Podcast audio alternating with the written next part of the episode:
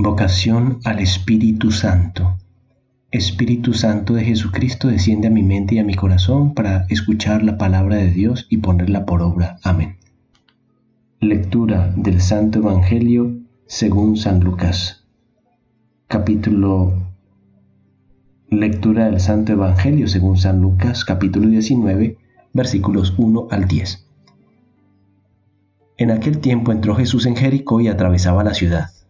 Un hombre llamado Saqueo, jefe de publicanos y rico, trataba de distinguir quién era Jesús, pero la gente se le impedía porque era bajo de estatura. Corrió más adelante y se subió a una higuera para verlo, porque tenía que pasar por allí. Jesús al llegar a aquel sitio levantó los ojos y dijo, Saqueo, baja enseguida porque hoy tengo que quedarme en tu casa. Él bajó enseguida y lo recibió muy contento. Al ver esto todos murmuraban diciendo, ha entrado a hospedarse en casa de un pecador. Pero Saqueo se puso en pie y dijo al Señor, Mira, la mitad de mis bienes, Señor, se la doy a los pobres, y si de alguno me he aprovechado, la restituiré cuatro veces más. Jesús le contestó, Hoy ha sido la salvación de esta casa. También este es hijo de Abraham, porque el Hijo del Hombre ha venido a buscar y a salvar lo que estaba perdido. Palabra del Señor. Gloria a ti, Señor Jesús. En el Evangelio de San Lucas vemos varias alusiones a la riqueza.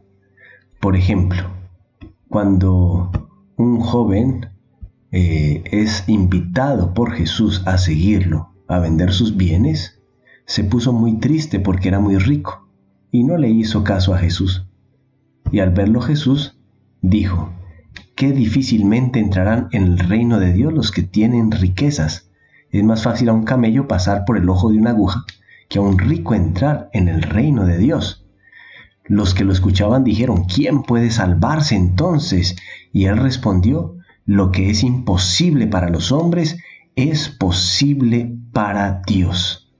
Jesús hace una advertencia y dice, los que tienen su corazón puestos en la riqueza, no es muy difícil que entren en el reino de los cielos porque están demasiado apegados a ellas. No solamente dinero, sino hay muchos objetos, personas o circunstancias que atrapan nuestro corazón, como ya lo hemos dicho en otras reflexiones del Evangelio, y que lo hacen de tal manera que nuestro corazón como que queda ciego y ya no ve el camino del cielo. Y hoy en la escena de este Evangelio de saqueo, vemos como este hombre rico, muy rico, eh, es tocado por Cristo en su corazón. Cristo, que es Dios, hace eso posible, que el hombre que estaba pegado a las riquezas renuncie a ellas y diga, pues generosamente, si a alguien le he robado, pues le devolveré cuatro veces más y la mitad de los bienes se la voy a dar a los pobres. Es decir, aquí se está viendo claramente cómo Dios es capaz de transformar el corazón de un hombre que lo tenía apegado a las riquezas. Y también, pues, podemos ver cómo Saqueo, que quiere conocer a Jesús, por curiosidad quizá va y se sube a un árbol para poder verlo. Esa circunstancia le da ocasión a Jesús para invitarse, autoinvitarse, porque quizá a diferencia del ciego del camino, que le grita a Jesús para que lo sane, este hombre pues no le grita a Jesús simplemente de pura curiosidad. Era un hombre que tenía una maldad en su corazón, quizá la codicia, la ambición, y es Jesús el que se autoinvita, es decir, Jesús que toma la iniciativa, como lo hace siempre, de invitarse en nuestro corazón. Esto le da una oportunidad grande a Saqueo para cambiar la vida. No hay que condenar ni despreciar a nadie porque ante Dios nadie es desechable, nadie es descartable ante su vista. Él es capaz de levantar de la basura al pobre, elevar al humilde y puede convertir a un gran pecador en un gran santo, todo en un instante. Por tanto, lo que necesitan los pecadores no son nuestros juicios condenatorios, sino lo que están necesitando los pecadores es la oportunidad de un contacto de una oportunidad de contacto con la misericordia y la bondad de Dios, que transforma en un instante lo sucio en limpio y hace obras maestras de santidad en un solo instante. Y por último, Cristo nos enseña que el mal solo se vence y se destruye a punta de bondad.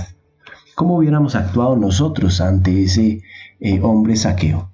Quizá diríamos, pero Señor, ¿cómo te metes en la casa de este hombre? Es una persona mala, no merece el respeto de nadie, eh, le ha robado mucho a la gente. Muchas veces nosotros lo hacemos consciente o inconscientemente con otras personas. Las consideramos despreciables, dignas de condenación, las vemos sin solución, las apartamos de nuestro lado, no queremos tener contacto con ellas y Dios todo lo contrario, Dios penetra en el corazón, se autoinvita en esas personas para salvarlas, para llevarles la salvación. Así actúa nuestro Señor.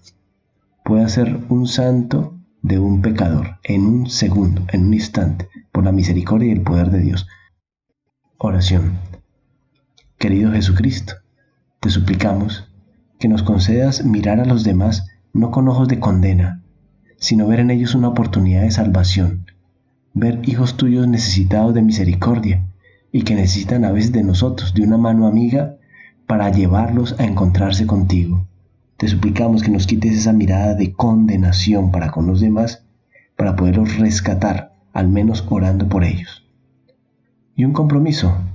A ver, reza por una persona que quizá tú consideras que es mala, que quizá no merece misericordia de Dios, alguien que te haya hecho daño a ti.